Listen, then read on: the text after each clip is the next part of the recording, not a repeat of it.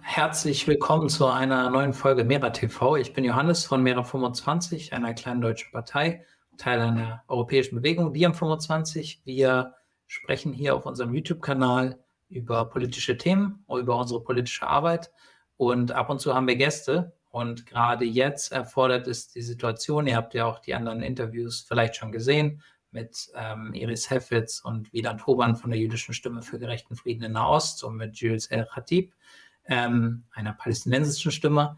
Ähm, dort reden wir über den ja, aktuell leider äh, komplett eskalierten äh, Konflikt in Israel-Palästina und ähm, den schrecklichen Dingen, die gerade dort vor sich gehen und wie wir das stoppen können. Und aber natürlich ist der Kampf für ja, äh, Frieden auf der Welt auch verbunden mit anderen Themen, unter anderem dem Thema Klima. Äh, und dafür, darüber wollen wir heute nochmal besonders sprechen.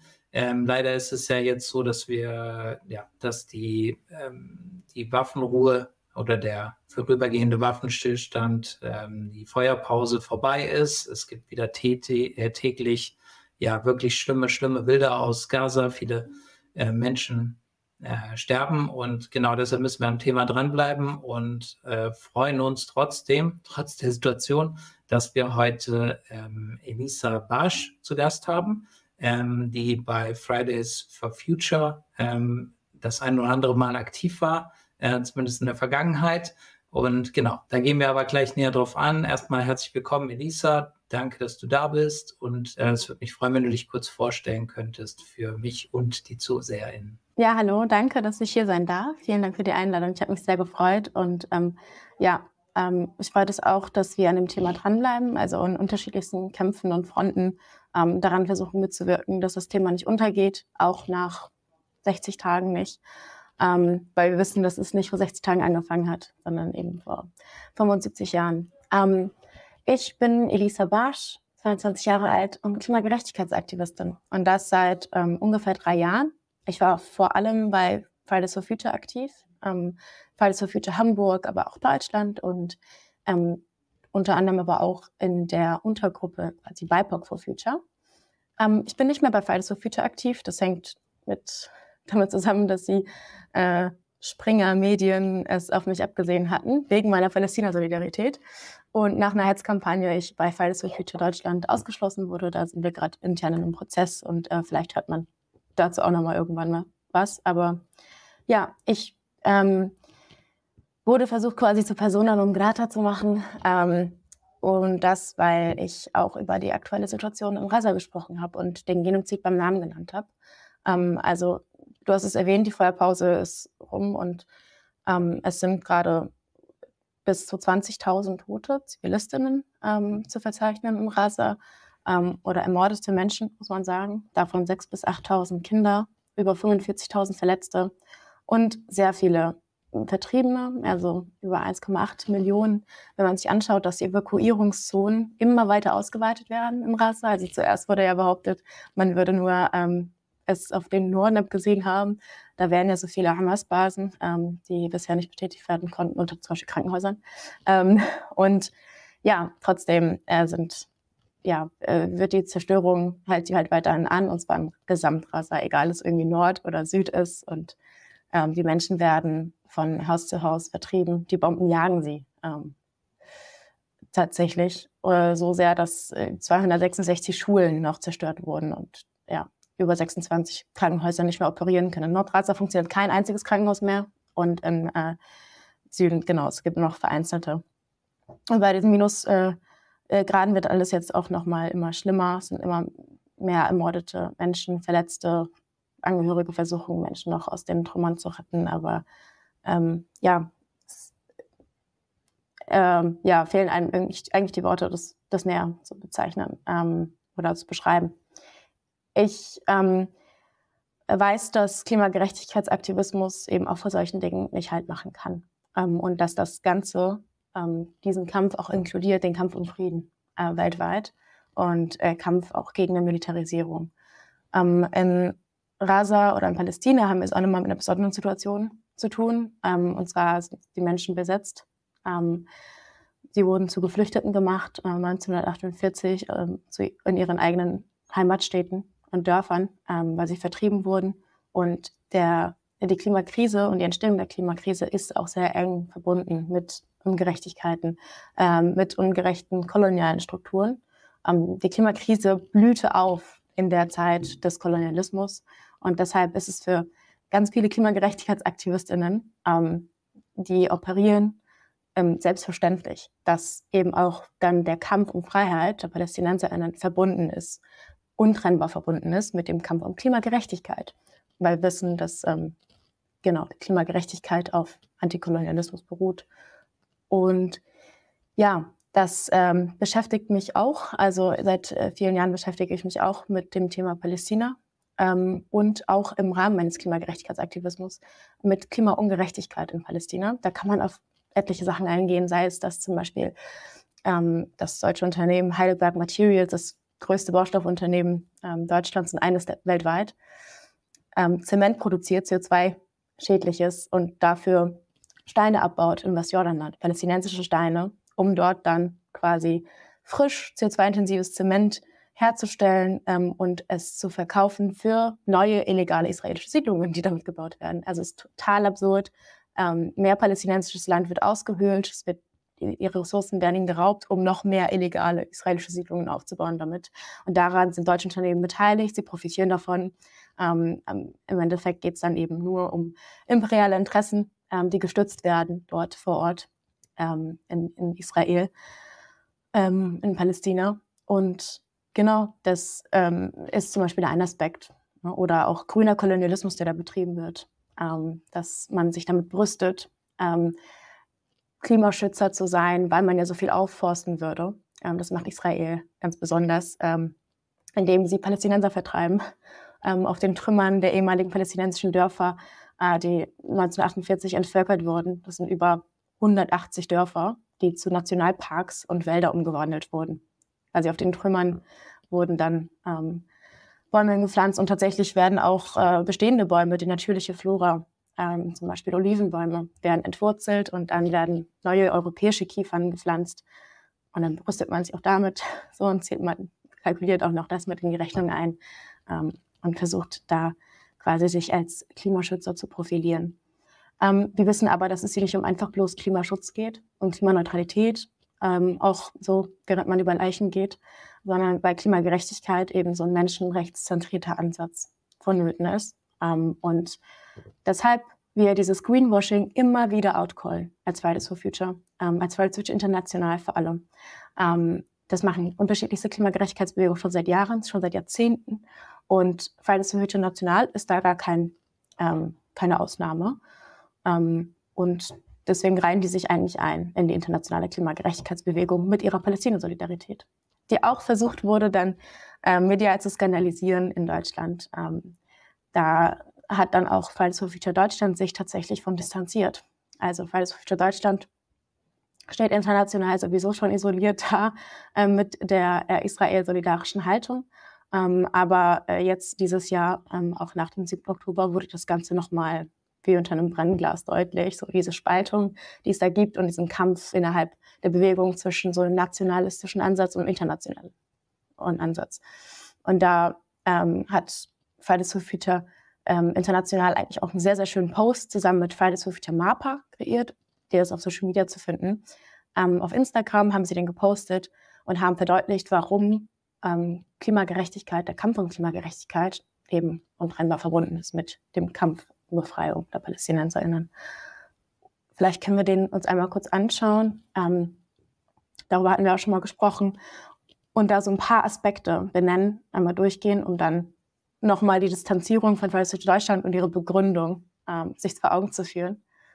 Ja, äh, genau das machen wir jetzt. Ich glaube, das ist auch äh, sehr wichtig, weil gerade ja in der ganzen Debatte kaum über den Ausgangspost und die, die mhm. Details äh, geschrieben wurde, sondern sehr viel pauschal geurteilt wurde. Deshalb wollen wir das hier gleich zu Anfang äh, mal machen. Und äh, ich denke auch, genau, ich, ich glaube, ich kann schon mal sagen, dass ähm, du, aber auch alle bei in der Klimabewegung, die sich eben insgesamt für Gerechtigkeit ähm, in allen Bereichen einsetzen, weil diese Kämpfe eben verbunden sind, ähm, de facto. Das kann man natürlich versuchen wegzudiskutieren, aber äh, so wirklich ähm, wegzudieren, äh, wegdiskutieren kann man es halt nicht logisch.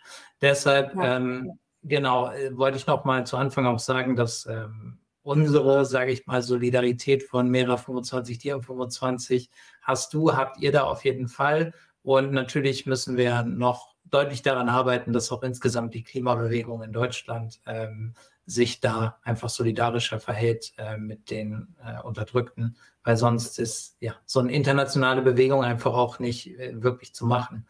Ähm, genau, jetzt gehen wir aber mal, ich blende mal den Post ein, um den es geht und lese zumindest auszugsweise ähm, die wichtigsten Parts äh, habe ich übersetzt und lese die kurz vor und dann würde ich dich bitten, da kurz darauf einzugehen und es nochmal zu verdeutlichen, ähm, oder nochmal Sachen rauszupicken, die du an dem Post wichtig findest. Aber genau, an alle, die das nur so aus den äh, Zeitungen ausschnittsweise mitbekommen haben, jetzt nochmal so, so ein bisschen mehr Detail, worum geht es eigentlich und was wurde eigentlich gesagt ähm, und äh, kann man das jetzt äh, irgendwie kritisieren, kann man da Antisemitismus reinlesen oder äh, ist das ja eigentlich nicht der Fall? Das könnte ich jetzt sozusagen dann auch selber äh, beurteilen.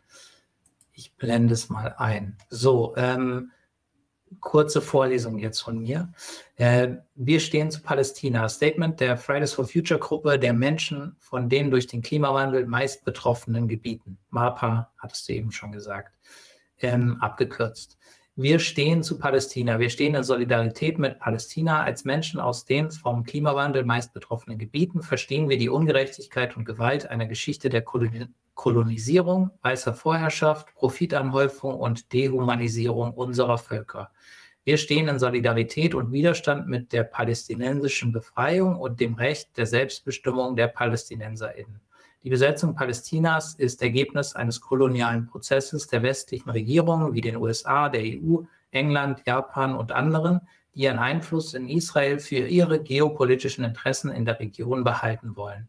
Wir werden nicht leise sein, wenn sogenannte Großmächte den Völkermord an den PalästinenserInnen bejubeln. PalästinenserInnen haben das Recht, frei zu existieren. Klimagerechtigkeit ist die Befreiung Palästinas. Es ist an der Zeit, die Besetzung, die Apartheid, die ethnische Säuberung und den Völkermord zu beenden. Wir betrauern den Verlust jeden zivilen Lebens bis jetzt und halten fest, dass die zionistische Siedlungskolonie Israel nicht repräsentativ für Jüdinnen auf der ganzen Welt ist. Zionismus sollte nicht mit Judaismus verwechselt werden. Die Befreiung der Jüdinnen und der Kampf gegen Antisemitismus ist tief verbunden mit dem Kampf für ein freies Palästina. Kein Schmerz oder keine Schuld sollte als Rechtfertigung für einen Völkermord an anderen genutzt werden. Es gibt keine Klimagerechtigkeit unter kolonialer Besatzung. Free Palestine. Das war sozusagen ähm, einige Parts. Wir werden natürlich den Post auch nochmal unter dem Video und unter dem Podcast verlinken. Also ihr könnt ihn dann euch natürlich auch selber anschauen. Und ja, Elisa, vielleicht kannst du noch mal sagen, was findest du ähm, sehr wichtig an dem Post? Es war jetzt auch nicht der, der erste äh, von Fridays for Future zum Thema in den letzten Jahren. Äh, da wurde sich ja schon vorher ähm, positioniert und dann in mhm. Deutschland mhm. leider auch distanziert. Und äh, genau, wie, wie ist das sozusagen abgelaufen? Ja, ähm, ja, vielen Dank. Ich glaube, es ist total wichtig, ähm, allen Menschen die Möglichkeit zu geben, sich das auch nochmal selbst irgendwie vor Augen zu führen. Wie wird das begründet? Ähm, wo soll, genau, wo wird hier Antisemitismus reingelesen? ähm, das ist ja auch nie irgendwie explizit, wird es ja auch kaum benannt. Also es reicht schon, Antisemitismus zu sagen, Antisemitismus vorzuwerfen in den deutschen, also vielen etablierten Medien. Ähm, um dann einfach schon so ein Totschlagargument zu haben gegen jemanden und sie zu diskreditieren. Und äh, Fridays for Future International hat sich schon seit Jahren eben auch zu Palästina bekannt. Und es gab auch tatsächlich mal Versuche, ähm, so die Schuld für die Palästina-Solidarität einfach einzelnen Menschen zuzuweisen. Ähm, also es gab dann wirklich Hetzkampagnen gegen einzelne Aktivistinnen, die bei Fridays for äh, Deutschland und international aktiv waren, äh, die dann gestrickt wurden und gesagt wurde, ja, der würde irgendwie im Hinter, äh, der würde quasi ähm, Menschen dazu drängen und Fridays for Future International so sehr im Griff haben, dass sie gar nicht anders können, als dann diese Posts irgendwie zu ähm, äh, zu kriegen und die, die online zu stellen. Also was total absurd ist. Also wenn man sich das mal vorstellt, wie viele tausende Menschen hinter ähm, Fridays for Future International stehen und wie viele Möglichkeiten es geben würde, dann sowas zu stoppen. Ähm, und das irgendwie einem einzelnen Aktivisten zu, zu schreiben, war schon absurd. Und es wird jetzt noch absurder. Ne? Also nachdem jetzt immer wieder auch deutlicher wird, auch selbst nach dem, selbst nach, muss man leider auch sagen, ähm, wo, wo, ja viele gekippt sind in ihrer Solidarität, aber wo wir sehen, Future International ist da ganz stabil ähm, geblieben bei ihrer Haltung zu Palästina, ist un, ähm, unmissverständlich solidarisch und liest auch diesen Kampf äh, unmissverständlich quasi als ähm, ein ja ein antikolonialen, den die PalästinenserInnen dort führen und diesen ähm, Struggle quasi, den sie da haben. Und da ähm, ähm, ist das, wie gesagt, sehr eng mit dem Klimagerechtigkeitsgedanken verbunden. Also man hat viel gelesen, dass da, ähm, es wurde von Besatzung gesprochen, es wurde von Kolonialismus gesprochen, es wurde Israel als ein, ein siedlungskolonialer Staat begriffen. Ähm, und das ist nichts Neues. Und ich meine, auch, auch die USA ist beispielsweise ein, ein siedlerkolonialer Staat, auch Australien, Kanada. Und äh, diese Staaten hat man auch so benannt, wenn man im Unterricht über ähm, Kolonialismus gelernt hat und äh, Siedlungskolonialismus, äh, die Geschichte der Aborigines sich vor Augen geführt hat, etc. Also das ist ähm, und auch wenn man von antikolonialen Kämpfen dieser ähm, indigenen Gemeinschaften hört, dann ist das, ähm, genau, äh, le leider gehört das irgendwie so zur, zur traurigen Realität dazu, dass man das irgendwie so konstatiert. Dachte, ah ja, ey, lass die mal machen und lass die mal fordern, aber es ist irgendwie eine Träumerei. Und Israel ist eben so der jüngste siedlungskoloniale Staat, ähm, den es gibt, der halt die Vertreibung so immens äh, ihrer, der indigenen Bevölkerung so immens durchführt. Und deshalb ist es ähm, etwas, was einfach gerade so ähm, brenzlig ist. Und auch dieser Genozid, der gerade stattfindet, der einfach wirklich ähm, von allen Sprachröhren, offiziellen Sprachröhren, die man sich vorstellen kann, in Israel angekündigt wurde, auch gegen die Zivilbevölkerung, ähm, quasi so ähm, offensichtlich und unmissverständlich ist, dass man nicht anders kann, als natürlich sich ähm, auch dazu äußern zu müssen, und zwar immer und immer wieder mit einer Vehemenz, die ähm, es braucht angesichts eines Genozids. Ähm, und wo wir das als unsere menschliche Pflicht ansehen, das so zu benennen. Ähm, und da sind ähm, genau Klimagerechtigkeitsaktivistinnen eben sich einig, dass ähm, man keine Klimagerechtigkeit ohne die Einhaltung der Menschenrechte und der Menschenwürde ähm, erreichen kann. Und dass in einer klimagerechten Welt, dass wir uns Klimagerechtigkeit oder eine klimagerechte Welt nicht ähm, vorstellen ähm, als eine, bei der es okay ist, wenn imperial agiert wird, wenn neue Grenzen gezogen werden, willkürlich, ähm, so durchs Zerbomben, durchs äh, Vertreiben von Menschen, durchs Ermorden ähm, von äh, Tausenden von Kindern. Ähm, und das, genau, ist nirgendwo okay. Auch die Klimagerechtigkeitsbewegung hat auch ähm, äh, sich äh, hin und wieder zu anderen Kriegen geäußert. Also sie ist da sehr vorsichtig, muss man sagen. Auch Militarisierung spielt eine untergeordnete Rolle. Ähm, in, also Deutschland sowieso. Da wird das äh, sehr vermieden, weil man versucht, Klima ähm, genau sehr depolitisch oder so apolitisch zu behandeln und ähm, wählbar zu machen eigentlich. Ähm, und deshalb werden bestimmte Dinge ausgeklammert, wie jetzt irgendwie NATO-Kritik oder so, die es eigentlich bräuchte, ähm, äh, angesichts auch von äh, Klimagerechtigkeit und den Emissionen, die so ein ähm, auch Kriegssektor und hochmilitarisierter ähm, sogenannter Verteidigungs ähm, ja, äh, Zusammenschluss quasi äh, hervorruft. Mhm. Aber genau, bevor ich abschweife.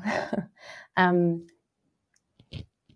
es wird ähm, da nochmal deutlich, dass äh, wir ähm, auf die Ursprünge eigentlich von Klimagerechtigkeit ähm, zurückgehen ähm, und wir versuchen uns radikal quasi an die Idee von Gerechtigkeit ähm, zu ja, ähm, äh, zu folgen. Also nicht die Idee, der Idee zu folgen, sondern einfach weiterhin diese anzuhängen und da auch keine Kompromisse zu machen.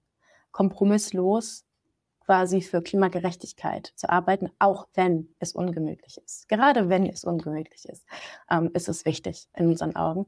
Und da ist ähm, ähm, da passiert das eben auch mit vielen unterschiedlichen anderen Kämpfen, also auch irgendwie die ähm, zum Beispiel Menschen in äh, Baluchistan, ähm, die um ihre Autonomie kämpfen und ähm, die gegen Ungerechtigkeiten irgendwie zum Beispiel das iranische Regime ähm, kämpfen etc. Da haben wir auch Posts zu als, Klima, äh, als Klimagerechtigkeitsbewegung, als Weißhöfische International ähm, zu Kurdistan äh, kommt auch immer wieder was. Und das sind so Dinge, die man die einfach quasi eine Kontinuität haben innerhalb der Bewegung. Also Klimagerechtigkeitskämpfe und antikoloniale Kämpfe, ähm, Kämpfe um Freiheit ähm, von unterdrückten Völkern sind etwas, was ähm, essentiell sind ähm, als Kern quasi äh, des Gedankens, den wir verfolgen. Und unsere Welt, die wir uns vorstellen, man muss sich auch fragen, was für eine Welt stellt sich für Deutschland vor, wenn sie sich distanzieren von so einem Post und von antikolonialen ähm, Kämpfen und antiimperialen Kämpfen. Ähm, was ist es für eine Welt, die wir wollen? Ist es eine, in der Imperialismus okay ist, solange es ähm, nicht Europäer trifft, irgendwie in der Ukraine zum Beispiel, ähm, solange der Imperialismus von, ähm, vom Westen irgendwie ausgeht, dann ist es okay. Wenn es irgendwie nur Muslime trifft oder Palästinenser und Völker, bei denen es ungemütlich ist, über die zu sprechen, ja, dann ist es okay. So ist das irgendwie die Idee von Klimagerechtigkeit, von einer Welt, von einer Vision, die wir haben. Ähm, oder ähm, ist es eine, in der wir gegen jeden Imperialismus aufstehen und ähm, gegen jede Ungerechtigkeit gegenüber Völkern, ähm, die es gibt, die es gibt und da auch dann eben uns nicht von ähm, Hetzkampagnen leiten lassen in unserem Aktivismus, sondern unsere eigenen Planungen stellen, ähm, die quasi uns äh, ja, uns auch authentisch machen, muss man sagen. Also ich beispielsweise habe auch schon vor dem 7. Oktober über Klimagerechtigkeit, Ungerechtigkeit in Palästina gesprochen. Ich habe über, ich war bei der ähm, zentralen Nakba-Demonstration in Berlin am 20. Mai. Ähm, und genau da, die Demo wurde zwar frühzeitig abgebrochen, aber es gab eine Nachfolgeveranstaltung und da sind wir dann sofort hin. Wir hatten ähm, natürlich einen Plan B äh, für den Fall, dass wir sie nicht äh, zu Ende führen können, wie erwartet. Und dann haben wir, ähm, habe ich dort auch ein Grußwort aus den, aus Reihen der antiimperialistischen, antikolonialen Klimagerechtigkeitsbewegung gesprochen auf dieser Nakba-Demonstration. Ähm, genau, Nakba steht ja für ähm, Katastrophe auf Arabisch und beschreibt die Massenvertreibung der Palästinenser in 1948. Ähm, 750.000-fach ähm, genau, wurden sie ja vertrieben.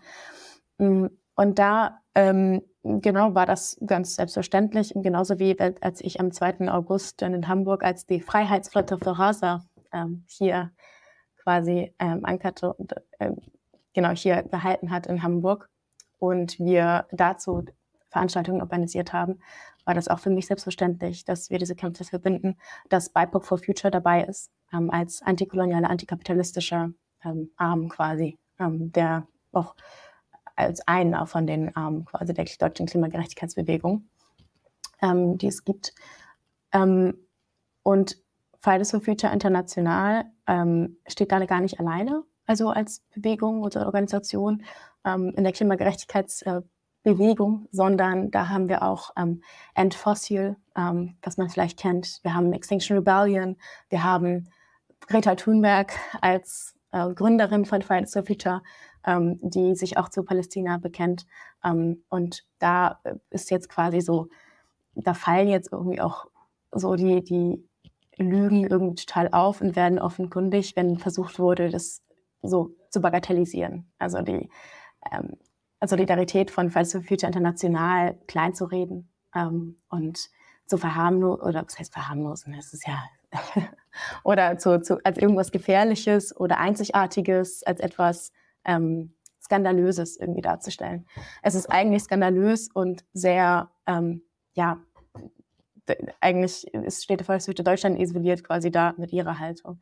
Genauso wie Deutschland auch schon mit ihrer Haltung zu Israel und Palästina ähm, seit Jahren, Jahrzehnten isoliert dasteht. Also und immer mehr das Ganze sich zuspitzt international.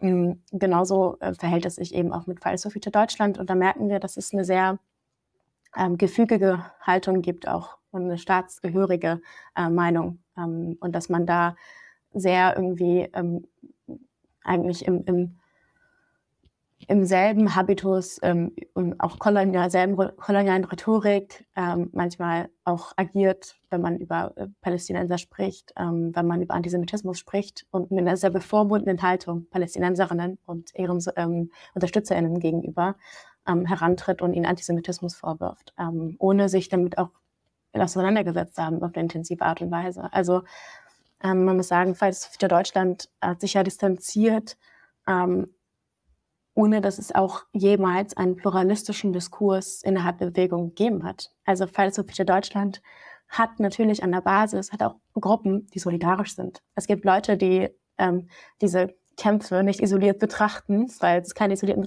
Kämpfe sind, sondern das als ein verknüpftes ähm, ansehen. Und die mh, hm, werden aber teilweise eben ähm, gesilenced. sie werden ähm, aus der Bewegung geworfen, sie werden ähm, zumindest oder ihre, also sie werden rausgeekelt, wenn man sie nicht rauswerfen kann, dann ekelt man sie zumindest raus, ähm, auch aus der Öffentlichkeit, aus Presseaufgaben, dann erteilt man ihnen weniger Aufträge, ähm, obwohl genau man dann gewählt wurde als Pressekoordination zum Beispiel und ähm, in der Verantwortung steht, Anfragen weiterzuleiten an die gewählten Pressesprechenden, ähm, dann nutzt, missbraucht man eigentlich die Macht, die man hat, indem man einfach nur noch quasi den linientreuen, und damit meine ich fast schon grünlinientreuen ähm, Pressesprechenden nur noch irgendwie Anfragen weiterleitet. Also ähm, da ist auch irgendwie eine ja, ungleiche Behandlung zu sehen von linken AktivistInnen innerhalb der Bewegung, auch schon seit Jahren, ähm, und weniger Linken ähm, oder eher linksliberalen, ähm, eher so auf grünen Kapitalismus bedachten AktivistInnen. Und das sehen wir aber auch, wenn es um globale Gerechtigkeitsthemen geht. Da war es auch schon, ja, da war es mal okay, dass man ähm, quasi Menschen dann auftreten lassen hat, die über ähm, Rassismus gesprochen haben oder ähm, versucht haben, die ein oder andere globale Gerechtigkeitskampagne äh, zu bespielen, ähm, auch im Sinne der Diversity-Kampagnen. Aber wenn man ähm, dann halt es gewagt hat, über ähm, das sogenannten Sagbaren hinaus, ähm, äh, es zu wagen, über Klimagerechtigkeit in Palästina zu sprechen. Und einfach nur das, was man ständig ähm, mit anderen Regionen macht und die quasi ständig die Analyse, die man woanders durchführt und die Konsequenzen, die man daraus schließt, einfach nur anzuwenden auf ein anderes Gebiet, so auf das der PalästinenserInnen, ähm, genau, wurde man quasi wurde, wurde das versucht zu blockieren oder ähm, im, hintenrum versucht, tatsächlich irgendwie mit, mit Kampagnen dagegen zu arbeiten, dass das erfolgreich gelingt innerhalb der Bewegung.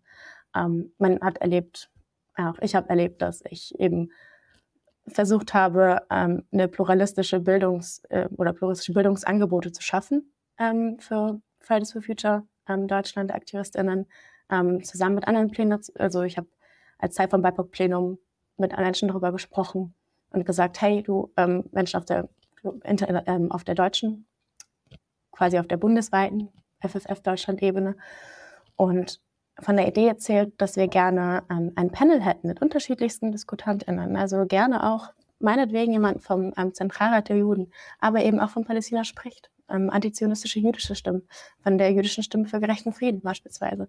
Ähm, und das wurde dann so ähm, ähm, einfach genau, wo, also da wird mir dann erstmal ins Gesicht gelächelt und hat gesagt, ja, das kann man sich ja perspektivisch vorstellen. Nur um dann im nächsten Atemzug tatsächlich bei der nächsten besten Gelegenheit dafür zu sorgen, dass es nur ein bestimmtes Narrativ gibt, was innerhalb der Bewegung durchgedrückt wird, mit Workshops ähm, von Stiftungen, die eine bestimmte Haltung zum Thema haben, ähm, sodass dann irgendwie im nächsten Moment nicht eben so ein ähm, Webinar anstand ähm, oder eine Podiumsdiskussion, bei der hätte jeder alles mithören können, sondern so ein Link durch die Ortsgruppen ging, bei dem man per Knopfdruck sich Antisemitismus und den Nahostkonflikt, sogenannten Nahostkonflikt erzählen lassen kann.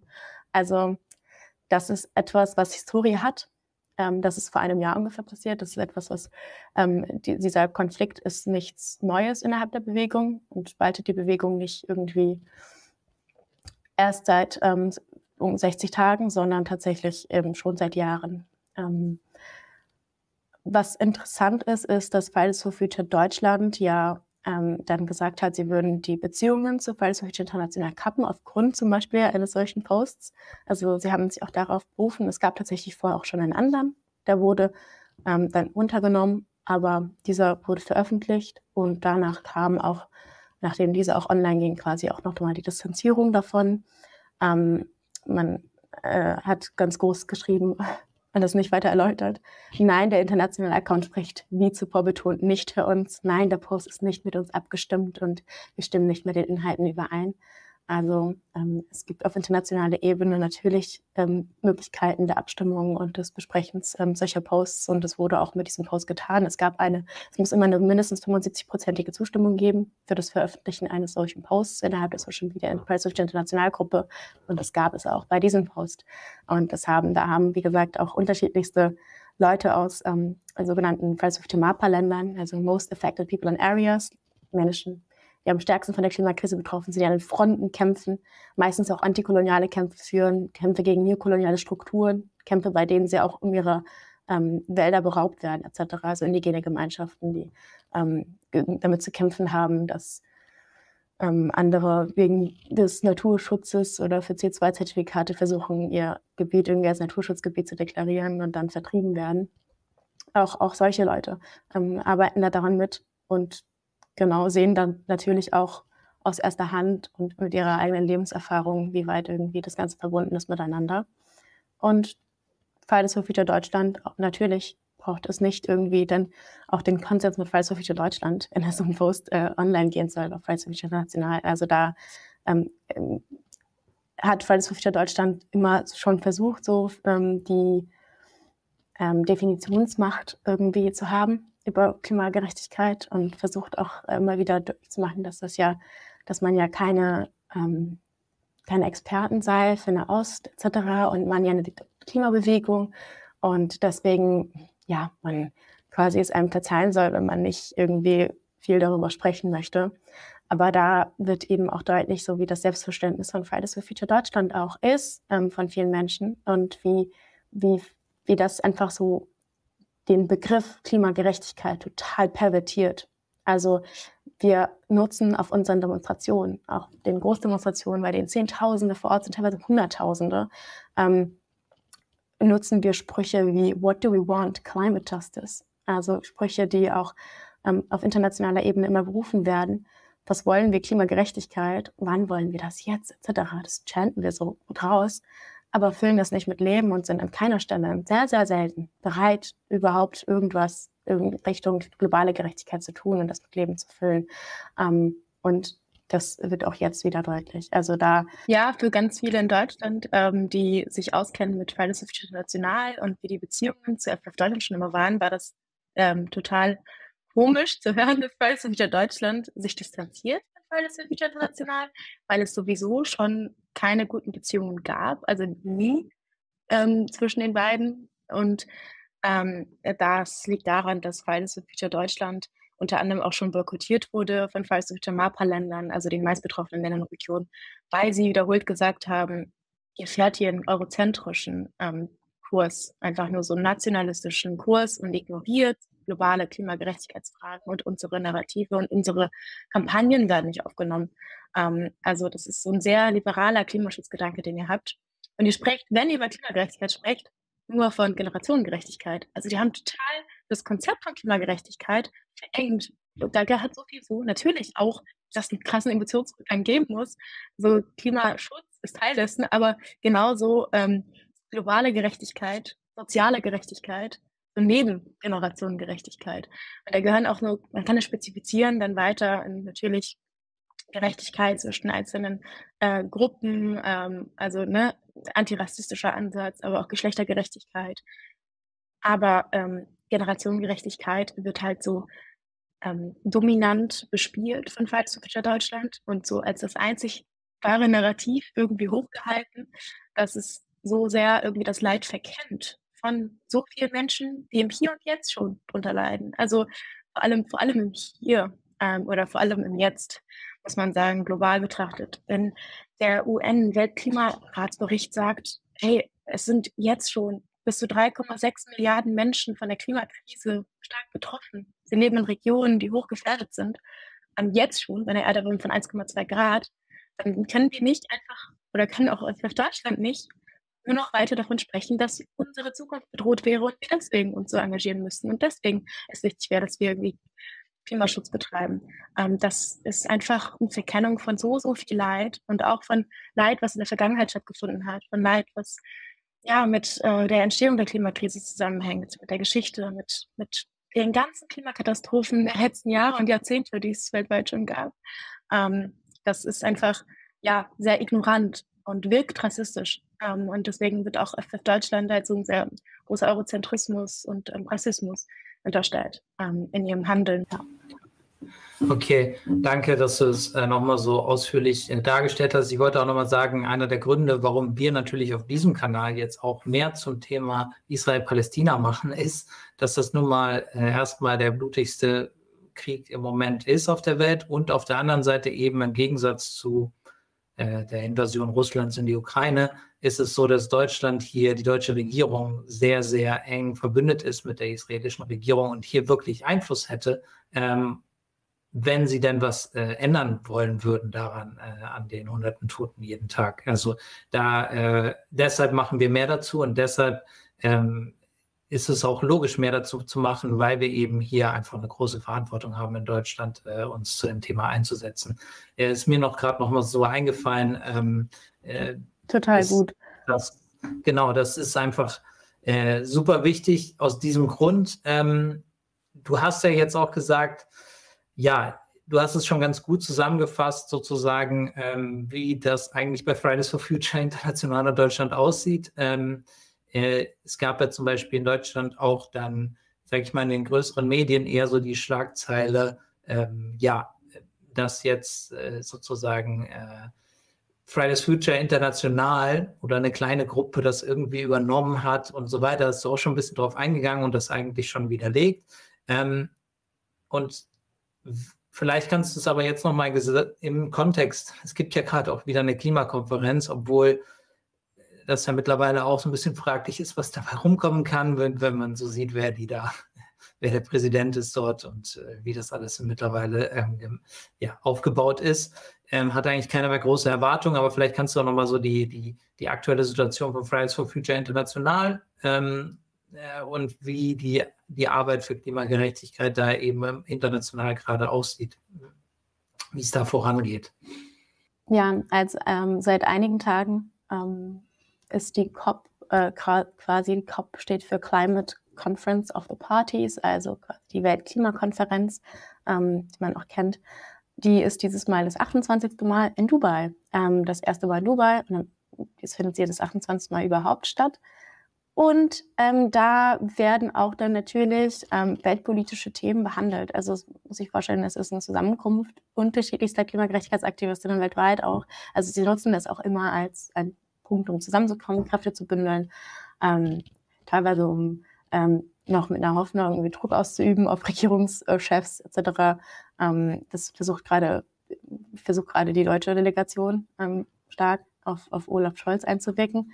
Ähm, aber ja, vor allem um sich zu vernetzen. Und da ist es so, dass auch gestern erst ein riesengroßer ähm, Pro-Palästina-Protest stattgefunden hat. Es gab ähm, etliche Transparente, auf denen äh, Ceasefire Now stand, aber auch No Climate Justice on Occupied Land. Also genau dieser Spruch, den auch ähm, Greta Thunberg dann in Amsterdam auf einer Klimademo ähm, mitgerufen hat und angestimmt hat. Ähm, und da ist es so, dass die ähm, ja eigentlich die globale Klimagerechtigkeitsbewegung und auch dort wird deutlich hinter Palästina steht und hinter den Befreiungskampf der PalästinenserInnen.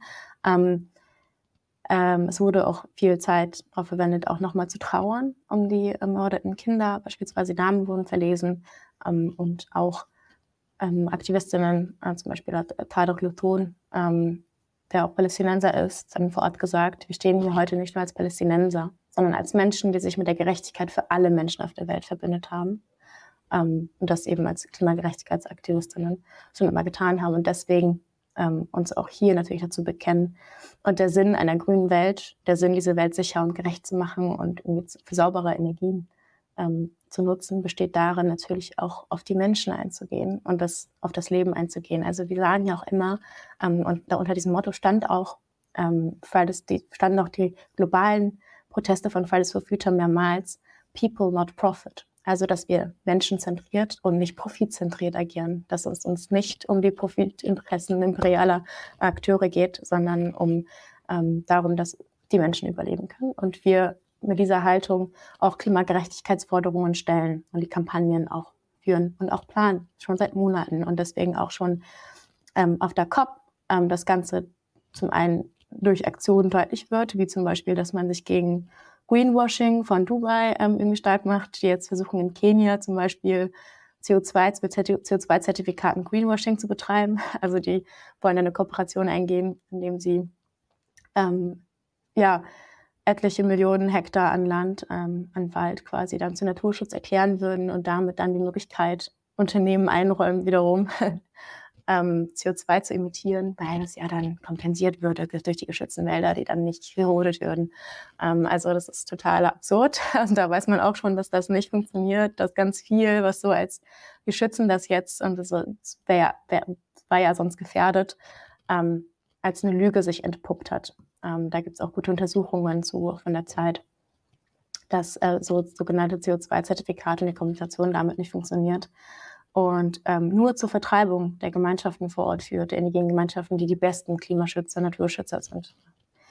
Und genau da, äh, dazu wird zum Beispiel, gibt es Kampagnen, das kann man auch Fridays for Future international auf der Instagram-Seite sich anschauen, aber wie gesagt, da reiht sich eben auch so ein Pro-Palästina-Protest mit rein. Und da gibt es auch unterschiedlichste Networks, also Climate Activist Network beispielsweise, was ein globales Klimagerechtigkeitsnetzwerk ist, ähm, was immer wieder auch ähm, auftritt auf, auf, der COP und dort eben als ein Zusammenschluss ähm, aus unterschiedlichen Ländern auftritt. Und die haben auch, und die Leiterin ähm, des Climate Activist Networks kann, nennen wir das auch abgekürzt, Tesnim Essop ähm, hat auch in ihrer Rede am ersten Tag der COP deutlich gemacht, dass Klimagerechtigkeit es nicht geben kann ohne die Einhaltung und Wahrung der Menschenrechte. Und dass die Besatzung deswegen konsequenterweise ein Ende finden muss und dass wir als Klimagerechtigkeitsaktivistinnen uns natürlich dafür einsetzen. Ähm, und ja, also das ist einfach selbstverständlich und es liegt auf der Hand und da muss man sich nicht drüber streiten und trotzdem gibt's dann ähm, äh, an, auf der anderen Seite tatsächlich neben so diesen Menschenrechtsprotesten, die es gibt, ähm, so eine Handvoll FFF Deutschland AktivistInnen, ähm, die dann ähm, alleine äh, Plakate in die Luft halten. Ähm, 100 Milliarden fürs Klima, Herr Olaf Scholz, Klimakanzler oder so. Aber genau, 100 Milliarden fürs Klima, Herr Klimakanzler beispielsweise, ähm, auf Plakaten stehen. Und dann, ja, das haben sie auch schon am ersten Tag gehabt und sie werden nicht müde, ähm, das ist die Plakate in die Luft zu halten, während andere Menschen äh, nebenan äh, sich gen ein Genozid aussprechen. Also ähm, es ist ja, wie gesagt, ich sehe das gar nicht als isolierte Kämpfe an und das gehört verbunden und man hätte sich da auch einfach, ohne so ein Theater draus zu machen, ähm, mit der Sache, mit der Thematik ernsthaft beschäftigen können. Ähm, und ja, mal versuchen, zumindest mal versuchen, ähm, der Klimagerechtigkeitsfrage auch gerecht zu werden und authentisch zu sein in der Arbeit und den Forderungen, die man hat ähm, und sich dann anschließen. Aber so, ja, so findet keine Zusammenarbeit statt. Also es ist komplett alles eingefroren, alle Kollaborationen mit FF Deutschland. Ähm, also auch für, ja, von beiden Seiten besteht da wenig Interesse drin, aber FF Deutschland hat explizit auch angekündigt und auch wieder vor ein paar Tagen in einem internen Call ähm, äh, gesprochen, dass es äh, ja, dass, dass sie das machen müssten. Und ähm, dass auch wenn für eine zukünftige Zusammenarbeit man rote Linien definieren müsste, die man gemeinsam hätte und auf die man sich dann so ein gemeinsames Wertfundament quasi, auf das man sich beruft. Da klang dann auch schon wieder durch so der Antisemitismusvorwurf ähm, und äh, dass das Fridays for Future Deutschland da ja so geläutert sei, ähm, im, im, Gegensatz zu, zu den anderen und äh, deswegen da ja sich quasi zurückhält oder so. Ähm, gleichzeitig wurde auch immer wieder, ähm, und das kann man auch sehen, wenn man sich die Statements von FF Deutschland äh, zu der Sache anschaut, ähm, ist manchmal der Versuch da, irgendwie so eine Scheindifferenziertheit irgendwie an den Tag zu legen und dann ähm, auch zum Beispiel äh, sowas ähm, Ende reinzuschreiben wie, ne, das Existenzrecht Israels nicht verhandelbar, humanitäres Völkerrecht gilt für alle, Menschenrechte gelten für alle.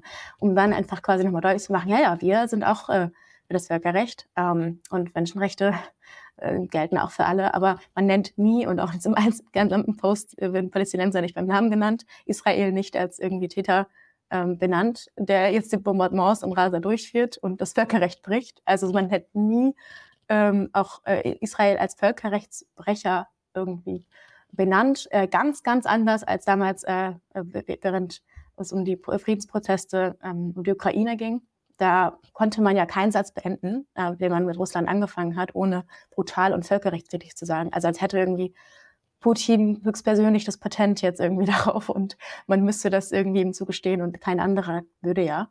Und ähm, da äh, ist man, ist man sehr verwundert, wie das aber so nicht, warum nicht, auch offensichtlich leicht über die Lippen geht, wenn man über die USA oder Israel spricht, beispielsweise.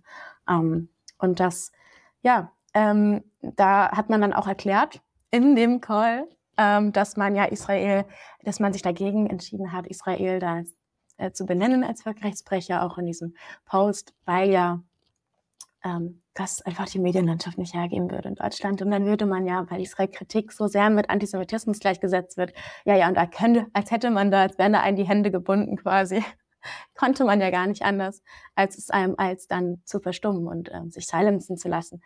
Man muss sagen, ähm, SFF Deutschland ist ein etablierter Akteur innerhalb ähm, der Gesellschaft seit Jahren und hätte, und es tritt bei auf, etc., also zur besten Wendezeit, wir haben eine große Verantwortung. Oder das heißt wir, ich bin ja nicht mehr Teil dessen.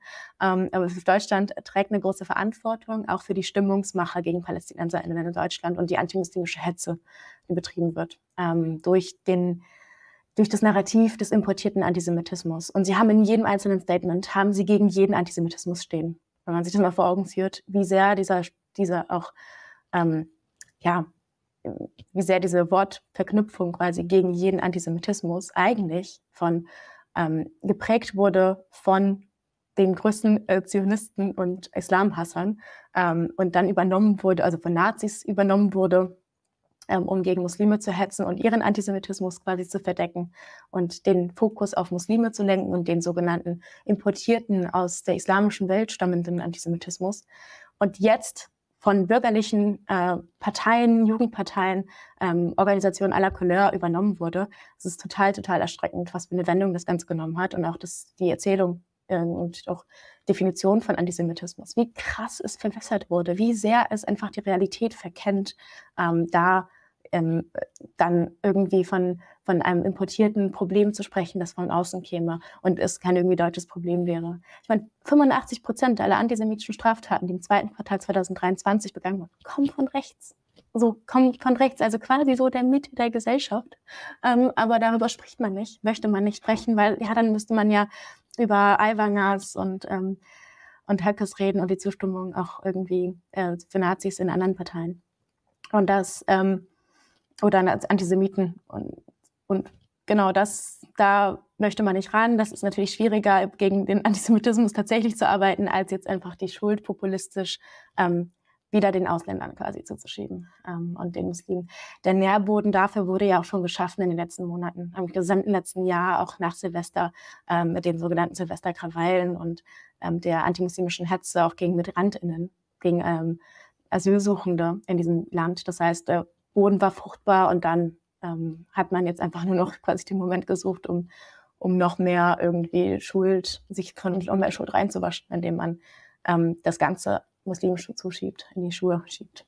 Ähm, total, total absurd, aber FFF Deutschland macht sich damit gemein. Also wenn sie, wenn sie gegen jeden Antisemitismus immer wieder skandieren, obwohl wir das intern kritisiert haben, auch ich, wo ich, äh, bevor ich ausgeschlossen wurde, das immer wieder äh, kritisiert habe, äh, und auch als es um Distanzierung von meiner Person ging, gesagt habe, Leute, ihr wisst schon, dass ihr das nochmal komplett, dass ihr mir damit wieder vorwirft, dass ich antisemitisch sei und den Fokus auf mich lenkt, als sichtbare Hijabi, ähm, sichtbare Muslima.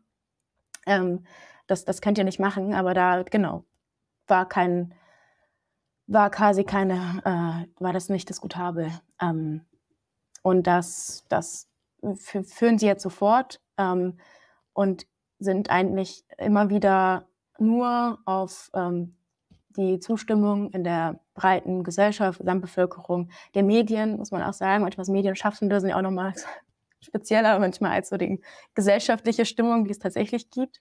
Ähm, und da sind sie aber sehr darauf bedacht, dass sie wieder bei Land sitzen können, äh, behütet, ohne dass da irgendwie ihnen irgendwas groß genau, genau vorgeworfen wird ähm, und dass die großen Massen wieder auf den Straßen sind. Das war immer schon das größte Anliegen, ähm, auch intern, ähm, wenn, wenn, wir Klima, wenn wir Proteste geplant haben, Großdemonstrationen, äh, war das Anliegen immer, dass sie so groß wie möglich werden.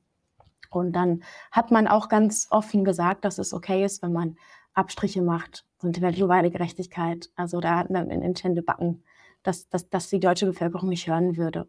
Also wir hören es einfach nicht gerne, dass das irgendwie auch mit Rassismus zusammenhängt, äh, Klimaungerechtigkeit und ähm, mit, mit Kolonialismus. Und deswegen, das können wir nur denen quasi nicht zumuten, dann würden sie nicht mehr kommen. Und ähm, da war irgendwie wenig Bereitschaft da, jetzt auch zum Beispiel beim Thema Nahost, wie gesagt, wie du schon gesagt hast, ich meine, wir haben als Deutschland und damit auch als eine deutsche Bewegung eine große Verantwortung, wenn wir zehnmal mehr Waffen dieses Jahr in Israel liefern als letztes Jahr. nachdem sie einen Genozid angekündigt haben. Also sie kündigen einen Genozid an, führen ihn durch und währenddessen entscheidet sich Deutschland dafür, zehnmal mehr Israel aufzurüsten. Und eine Klimabewegung, eine Klimagerechtigkeitsbewegung, ähm, wie sie sich manchmal nennt, ähm, wagt es einfach den Mund zu halten. Ähm, und das ist absurd. Also wenn man sich auch die Zerstörungsgewalt und auch die Ökozide anschaut, die durch äh, Bomben verursacht werden, in, in so der Emissionssektor und so weiter, da, da, allein wenn, wenn einem tatsächlich irgendwie authentisch was überhaupt auch nur, wenn es um Klimaneutralität ginge, liegen würde, würde man das Ganze nicht ausklammern. Aber es geht um die ähm, Zustimmung in der Landbevölkerung. Es geht darum, ob man in der Tagesschau einen Beitrag erhält am Tag des Protests oder nicht. Ähm, und so, ja, so agiert man dann und so macht man dann quasi, so gestaltet man die PR-Kampagnen, darauf ist das Ganze ausgerichtet. Nicht auf einen Bewusstseinswandel in der Bevölkerung, nicht darauf, dass die Menschen auch, so wie viele andere Leute es verstanden haben, viele andere Gesellschaften verstanden haben, Klimagerechtigkeit ähm, nicht als irgendwie was Apolitisches begreifen, sondern ja, der ist einfach aktiv quasi versuchen zu ähm, depolitisieren, um, um mehr Zustimmung zu generieren. Danke. Äh, ich glaube, du hast äh, dann eigentlich jetzt nach dem, mit, mit, dem, was du danach gesagt hast, schon ganz gut ein paar rote Linien definiert. Also ähm, was zum Beispiel Rüstungs- und Waffenexporte angeht, kann man ja ein paar rote Linien ziehen. Äh, in welchem Umfang, wenn man das sein sollte und auch, dass ja, wenn Völkerrecht und Menschenrechte gebrochen wird, dass man das immer und, äh, kritisiert und zwar auch beim Namen nennt, wer denn das gerade tut, egal wer das ist, egal wo auf der Welt. Ähm, genau, das, äh, vielen Dank dir dafür für den ganzen Überblick und auch Einblick. Ähm, ich glaube, es ist äh, sehr, sehr, oder für mich war es zumindest sehr, sehr spannend, ähm, mal noch ein bisschen mehr zu erfahren, ähm, wie es eigentlich aussieht bei Fridays for Future gerade, aber auch, ich glaube, es ist natürlich auch nur ein Teil der, der Klimabewegung, ähm, wie, wie es da ist äh, im Moment. Ähm, Danke für deine Arbeit. Ähm, zum Abschluss würde ich vorschlagen, ähm, dass wir noch mal, dass du vielleicht noch mal so ein bisschen äh, definieren oder darüber sprechen kannst, ähm, wie kann man denn diesen, diese Kämpfe gut verbinden? Äh, was ist dabei wichtig, wenn man jetzt über Klimaschutz äh, spricht, aber gleichzeitig über Gerechtigkeit, gleichzeitig darüber, äh, People statt Profit ähm, und aber eben natürlich auch sowohl gegen den äh, Rassismus als auch gegen den Antisemitismus und eben diese ganzen Kämpfe zu verbinden. Ähm, ja, das wäre super schön, wenn du das zum Abschluss nochmal aus deiner Sicht schildern könntest. Ja, ähm, was man auf jeden Fall nicht machen soll, da habe ich ja schon gesagt, dass man quasi dieses Narrativ des importierten Antisemitismus nährt, indem man von gegen jeden Antisemitismus spricht. Gegen Antisemitismus reicht, wir sind alle gegen Antisemitismus. Also das einem zu unterstellen ist auch total absurd. Ähm, aber wir sind gegen jede Menschen Menschenfeindlichkeit. Ähm, und da äh, gehört Antisemitismus dazu, da gehört auch Rassismus dazu. Und Menschenrechte, universelle Menschenrechte sind kein Kuchen, den man irgendwie aufteilen kann und äh, der bei dem ein Stück irgendwie größer wird, je mehr man die Rechte der anderen Gruppe beschneidet, je mehr man irgendwie jetzt gegen Musliminnen hetzt und antimuslimischen Rassismus betreibt, wird nicht der Kampf erfolgreicher gegen Antisemitismus und wird es irgendwie jüdischen Menschen nicht besser gehen. Das haben wir aber auch ähm, Wieland Hoban und ähm, Iris Heffetz von der jüdischen Stimme total gut erläutert in den äh, vorherigen Folgen. Ähm, und da ähm, ist es, glaube ich, ganz wichtig, dass man begreift, dass ähm, die Unterdrückung, ähm, die die Klimakrise auch hervorgerufen hat oder Unterdrückungssysteme generell, ähm, sehr von Vorteil sind, wenn man irgendwie Profit aus etwas ziehen möchte und wenn man ähm, quasi ähm, ja, äh, auf Menschenrechte scheißen und eigentlich so Profitinteressen verfolgen will, ähm, weil man es dann einfach macht, äh, Menschen zu dehumanisieren und zu entrechten. Und ähm, Rassismus, White Supremacy ist eines der weltweit ähm, wirkmächtigsten Unterdrückungssysteme seit Jahrhunderten. Ja, seit mindestens 500 Jahren Kolonialismus, den es gibt weltweit. Ähm, es wurde schon immer genutzt. Menschen wurden als Barbaren gestempelt, als wild, ähm, als weniger intelligent, unentwickelt, ähm, um sie dann quasi besser ausbeuten zu können, um sie dann entrechten zu können, verfolgen, Genozide an ihnen zu verüben, ähm, wie es auch aktuell passiert, ähm, und aus ihnen quasi Profit schöpfen zu können, sie versklaven zu können ähm, und dann eine Legitimation für zu haben. Und das Ganze wurde auch eben getan ähm, während ähm, der Höchstzeit irgendwie der Emotionen, ähm, die die Klimakrise verursacht haben. Zum Beispiel äh, der Industrialisierung. Die expandierte ja nicht im Vakuum, sondern die expandierte ähm, in auch einer kolonialen Zeit, in der auch Ressourcen, fossile Ressourcen verschifft wurden aus den Kolonien in quasi die Mutterkolonien ähm, und dort dann verbrannt wurden für ähm, den Wohlstand, für die Entwicklung so des Westens beziehungsweise eben der, der Kolonialherren ähm, und dort dann massenweise ähm, Treibhausgase emittiert haben, die die Klimakrise hervorgerufen haben. Also die Menschen wurden quasi schon entrechtet und wurden teilweise auch gezwungen, diese ähm, Energieträger abzubauen und auch Gold, Silber etc. Also das sind ja sehr viele Edelmetalle, Ressourcen, die da eine Rolle spielen, die auch zur Industrialisierung in Europa beigetragen haben. Sehr viel Leid, was damit verbunden war, ähm, was das Ganze überhaupt erst ermöglicht hat, ähm, hierzulande diese Ungleichheit, die es immer noch gibt, mit zu verantworten hat ähm, als eines der Gründe. Und da ähm, ist quasi, da, da ist die Klimakrise so ein Produkt davon. Ähm, das, und die, ja, und ist deswegen untrennbar verbunden mit ähm, oder Klimagerechtigkeit ist verbunden eben deswegen auch mit Antikapitalismus und Antikolonialismus.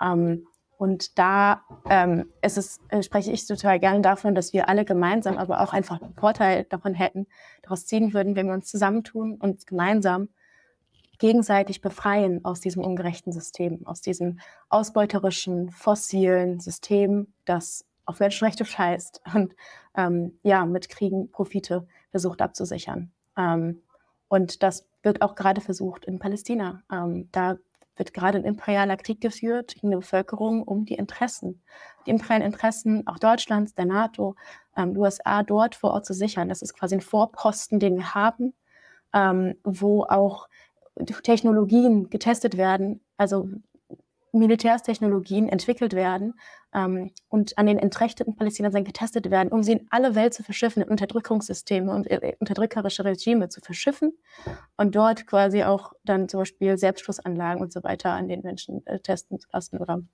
dass das ähm, ist etwas, was äh, vielen Menschen quasi äh, Leid zufügt, der gesamte Apparat, ähm, der imperialistische Apparat ähm, mit vielen Regimen verbunden ist, verbündet ist und immer zur Unterdrückung ähm, des einfachen Volkes quasi führt, äh, der ArbeiterInnen führt. Ähm, und da ähm, hätten, wissen wir aber, das ist nicht unser Krieg. Wir haben uns den nicht ausgesucht. Wir möchten nicht Teil des Krieges sein. Wir werden damit reingezogen ähm, als ArbeiterInnen in Deutschland. Ähm, aber wir haben auch die Möglichkeit, uns dagegen zu wehren. Es gibt in auch Häfen Europas, also in Belgien, beispielsweise Spanien, gab es auch schon ähm, Streikende, die gesagt haben, wir werden nicht die Transportgüter, ähm, die zur Herstellung von Waffen ähm, genutzt werden, werden wir nicht nach Israel transportieren lassen. Da werden wir diese Schritte, äh, damit ablaufen würden, das von A nach B zu transportieren, da weigern wir uns gegen und streiken. Ähm, und genau das ist so die, da wird auch so die Macht, die wir eigentlich haben als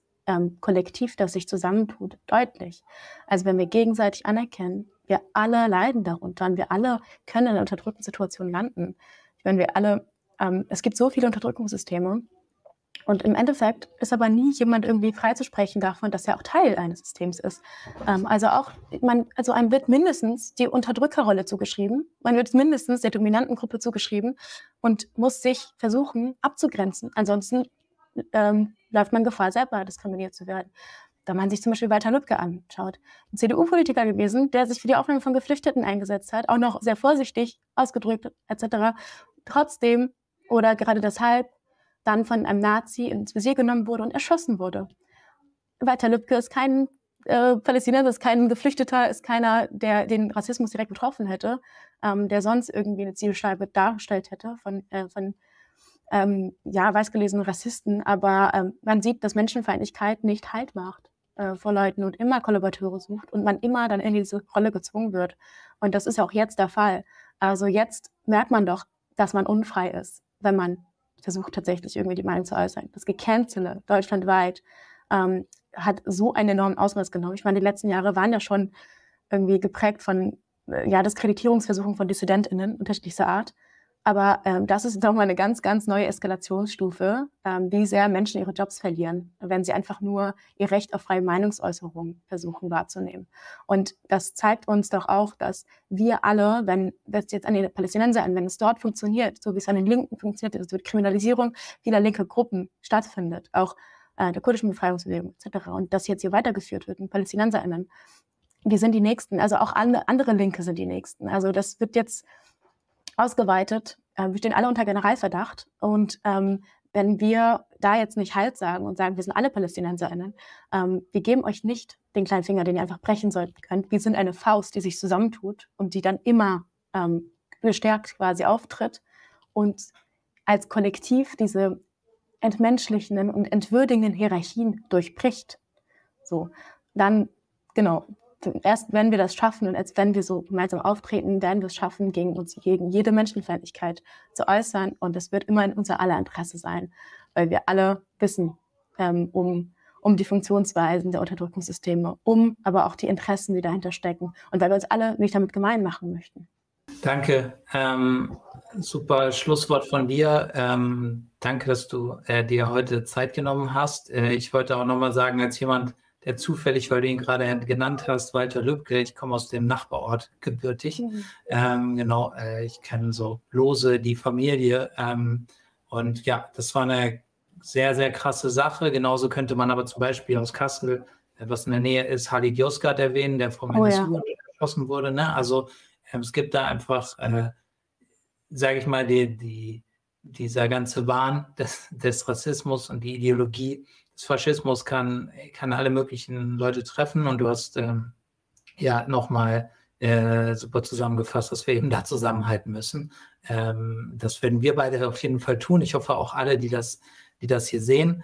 Ähm, und uns auch, wenn wir manchmal vielleicht bei Nuancen ein bisschen unterschiedlicher Meinung sind, davon nicht gleich entzweien lassen, sondern diskutieren, ins Gespräch gehen. Ähm, deshalb ist es auch wichtig, dass Diskussionen auch zu schwierigen Themen stattfinden, gerade zu denen, ähm, weil äh, ansonsten, ähm, ja, äh, wenn sozusagen man nur noch den, ja, einfach still bleibt, ähm, dann ist das auch eine Positionierung und äh, keine gute. Äh, ja, willst du dazu noch was sagen, weil du dich äh, angemietet hast? Nein? Okay. Nein, aber danke, dass ich da sein durfte. Gerne, gerne. Ähm, an der Stelle auch nochmal, ja, bei Mera 25 und Diem 25 äh, machen wir das. Ähm, wir sprechen zu unterschiedlichen Themen, wir positionieren uns. Wir gucken auch vor allen Dingen nicht nur vor sozusagen außerhalb Deutschlands und Europas, äh, was politisch falsch läuft, sondern vor allen Dingen auch da hier bei uns vor Ort, wo wir was, wo wir am besten was ändern können. Es ist ja zum Beispiel auch so, wollte ich an der Stelle nochmal erwähnen, dass Julian Assange demnächst steht da ein Urteil an, er wird vielleicht ausgeliefert an die USA also einer, der Kriegsverbrechen, äh, Menschen, äh, ja, viele Ungerechtigkeiten aufgedeckt hat. Das ist eben was, ähm, da auch nochmal der Aufruf, setzt euch für solche Sachen ein, weil da könnten wir gerade in Deutschland auch wirklich was ändern, wenn wir hier ähm, die, die, die Verhältnisse äh, ändern zusammen. Ähm, genau, danke euch fürs Zusehen. Wenn ihr noch Anmerkungen habt, Fragen, dann immer gerne in die Kommentare. Vielleicht machen wir dann noch mal eine zweite Folge, wenn es da viel von gibt. Ähm, da laden Elisa noch mal ein. Und ja, damit bis zum nächsten Mal. Danke, Elisa. Und bis dann. Tschüss. Tschüss. Dankeschön.